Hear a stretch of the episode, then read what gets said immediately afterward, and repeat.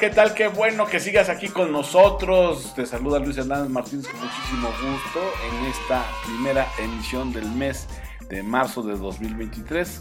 Estamos justamente, gracias al pensamiento del doctor José Antonio Lozano Díez, tratando de responder una pregunta que se planteó durante muchos años de manera incorrecta, me parece. Y esa pregunta que durante años reinó en la mente de los padres de la alta dirección a los que nos dirigimos hoy justamente era ¿qué mundo le vas a dejar a tus hijos?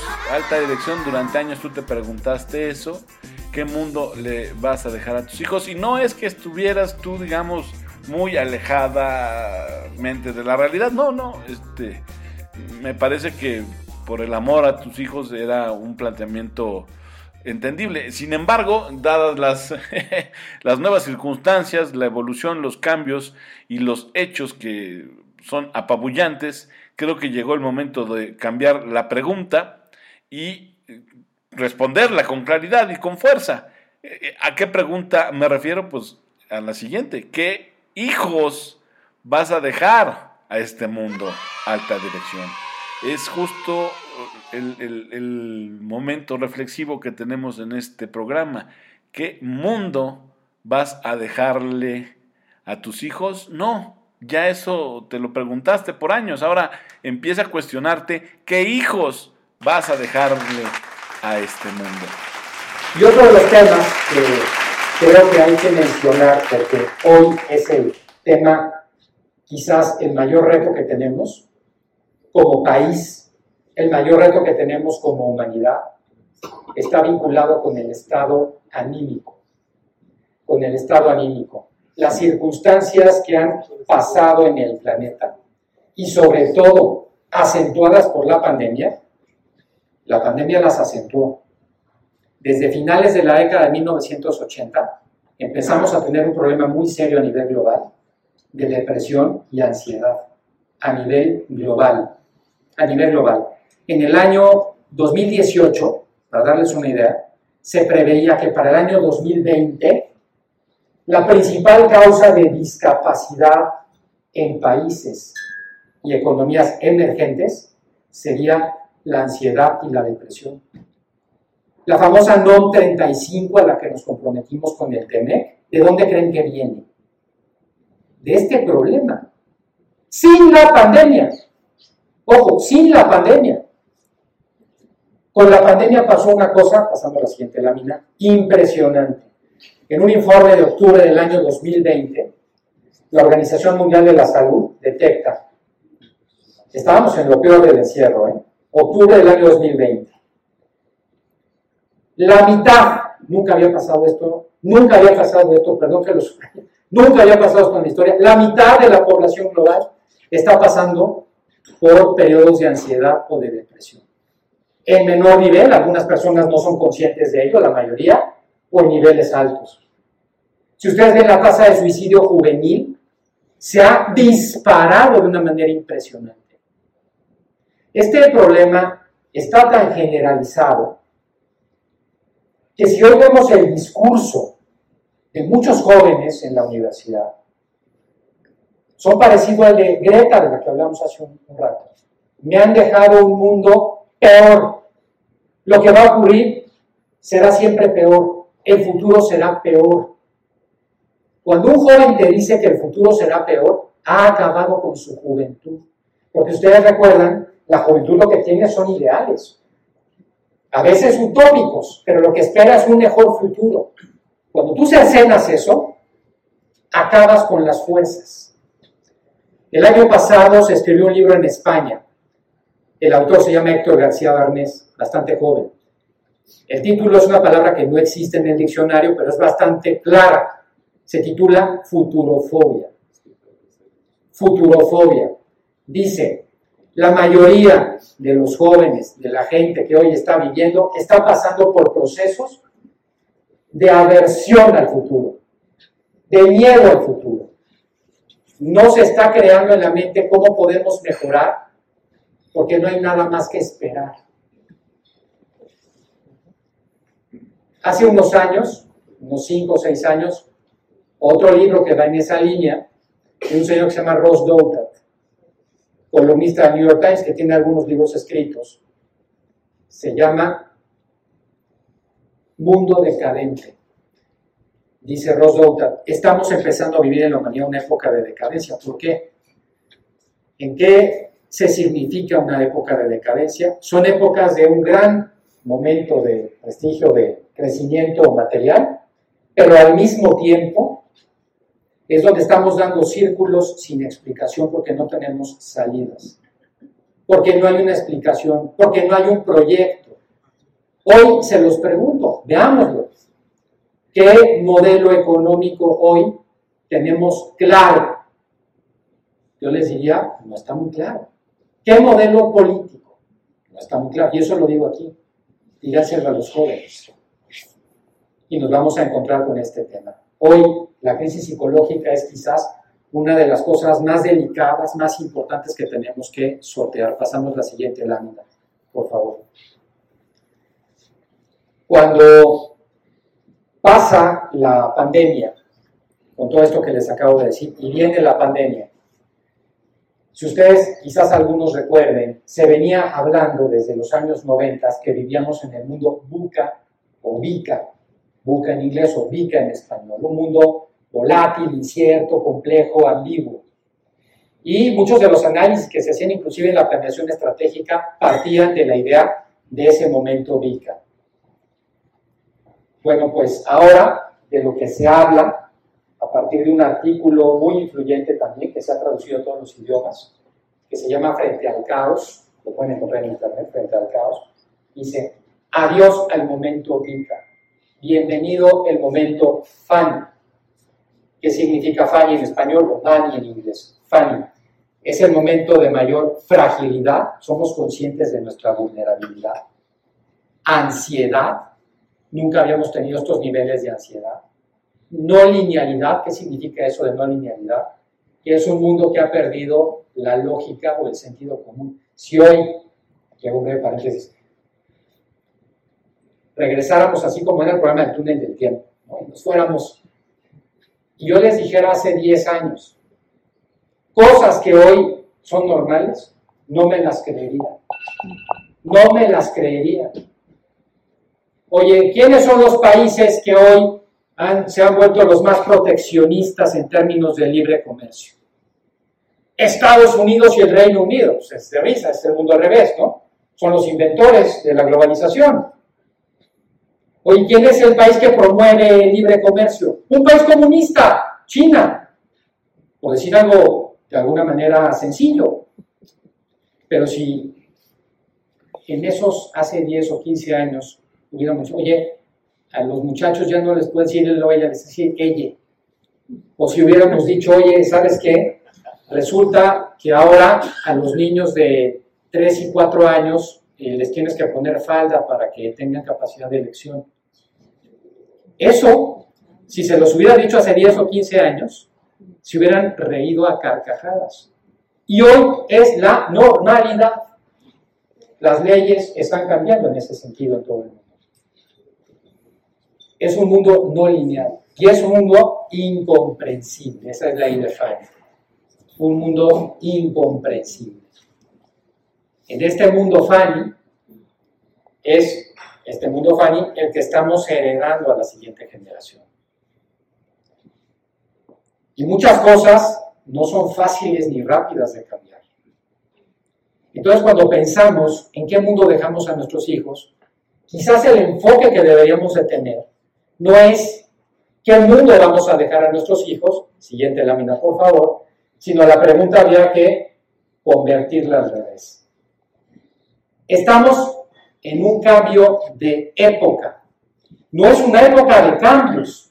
Aquí sí quiero hacerlos muy conscientes de esto porque ya cada vez más estudios, cada vez más personas y cada vez más datos nos están dando el resultado de que estamos cambiando de época histórica. Esto es tan serio, para ponerlo en, blanco y negro, si hiciéramos los grandes capítulos de la historia, cada capítulo o cada tomo tiene sus subcapítulos, ¿no? Pero hemos tenido como cuatro grandes tomos de la historia. la prehistoria, la antigüedad, la Edad Media y la modernidad. Más o menos eso es lo que hemos tenido. Cuatro épocas históricas desde que la humanidad existe. Pues lo que estamos viendo es muy probablemente la entrada a la quinta época histórica. Y esto no es un tema menor, porque esto nos pone como una de las generaciones de mayor responsabilidad histórica que hayamos recordado desde hace muchos años, desde hace siglos. ¿Qué es lo que hace que cambie una época histórica? No es la tecnología. Porque les voy a decir una cosa, la tecnología que había a principios del siglo XVIII y la que había principios del siglo XX tienen un abismo de distancia, pero seguíamos en la modernidad. ¿Por qué? Porque las personas pensábamos igual, teníamos los mismos valores, aunque tuviéramos más tecnología. Lo que hace que cambies de época es cuando la gente cambia su cosmovisión, su visión paradigmática, sus valores, la manera en que percibe el mundo. Eso sí es un cambio de época. ¿Y en qué podemos ver, para que vean qué tan fuerte es el cambio de época histórica? Aquí les puse cuatro síntomas que me parece que lo explican bastante. Primero, em, estamos cambiando la concepción del tiempo y del espacio. Oye, ¿cómo está eso? Suena un poco raro, ¿cómo que cambiando la concepción del tiempo y del espacio? Pues sí, fíjense ustedes, el tiempo, el tiempo, no se les hace a ustedes, y lo pregunto aquí, que cada vez los años pasan más rápido. Y no se han preguntado por qué que cada vez la vida se acelera, que estamos ya terminando en un ratito febrero, que estamos en el año 2023. Híjole, cuando piensa uno, dices, híjole, paren el mundo que me quiero bajar. Vas así. Y la pregunta es, ¿por qué? El tiempo pasa a la misma velocidad de forma objetiva. Lo que cambia es nuestra percepción. ¿Por qué cambia nuestra percepción del tiempo? Porque como toda percepción, para que tú entiendas el paso del tiempo, necesitas unos referentes, unos ciclos de la vida.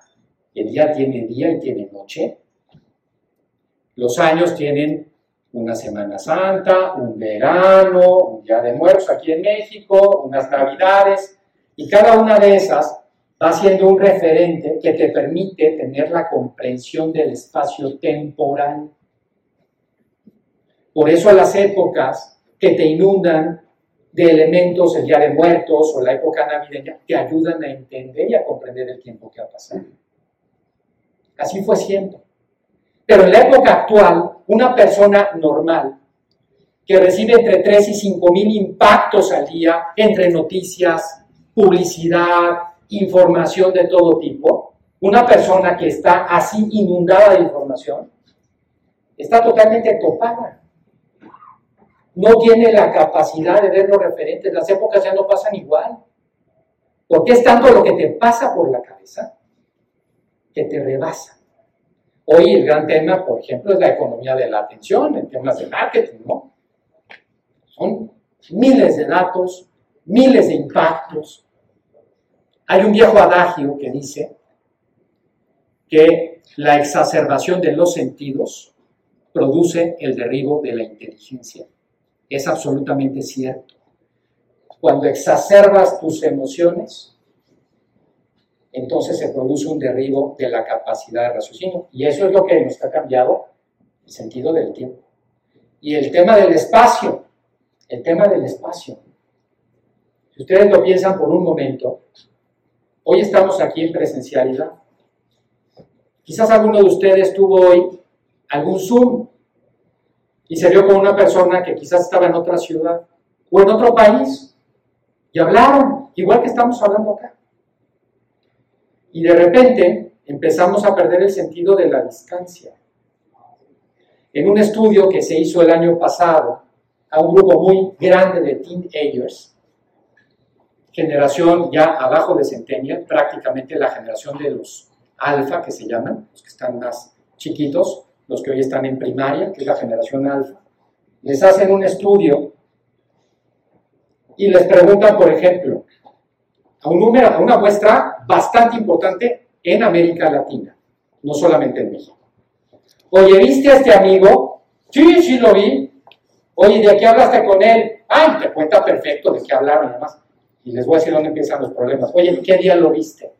Ay, joder, no te saben contestar muy bien, ya se empiezan como a resbalar. Oye, no sé si fue el jueves o fue el lunes, pero bueno, por estos días.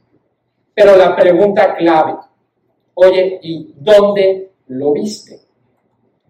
Y ya no se acuerda si fue en Instagram, un mensaje, si fue WhatsApp, si lo vio en Zoom o lo vio presencialmente. No distingue. En Estados Unidos, el 60% de la población tiene un síndrome que se llama disociación cognitiva. Empieza a haber una confusión entre lo digital y lo real. Cada vez más en la economía vamos a estar comprando bienes que no existen, que son digitales. ¿Cómo es posible eso? Pues ¿qué son las bitcoins? Pero voy más allá. ¿Saben ustedes que ya se venden tenis Nike de más de 200 dólares que no existen? Camisas que no existen, que son... Oye, ¿quién compra eso? Pues un señor que se la pasa juntas por Zoom y que se compra una camisa que es muy bonita, que además no se puede piratear porque tiene cadena de blockchain, ¿no? Entonces dice, mira qué padre, el señor está en llama en su casa, se pone su camisa. Y esa camisa que ya, por cierto, por ahí hay aplicaciones, ¿viste? No la tiene que planchar, no tiene espacio en el closet. Esto es una maravilla. Empezamos a perder esa parte. Y eso hace que nuestra concepción de tiempo y espacio cambie.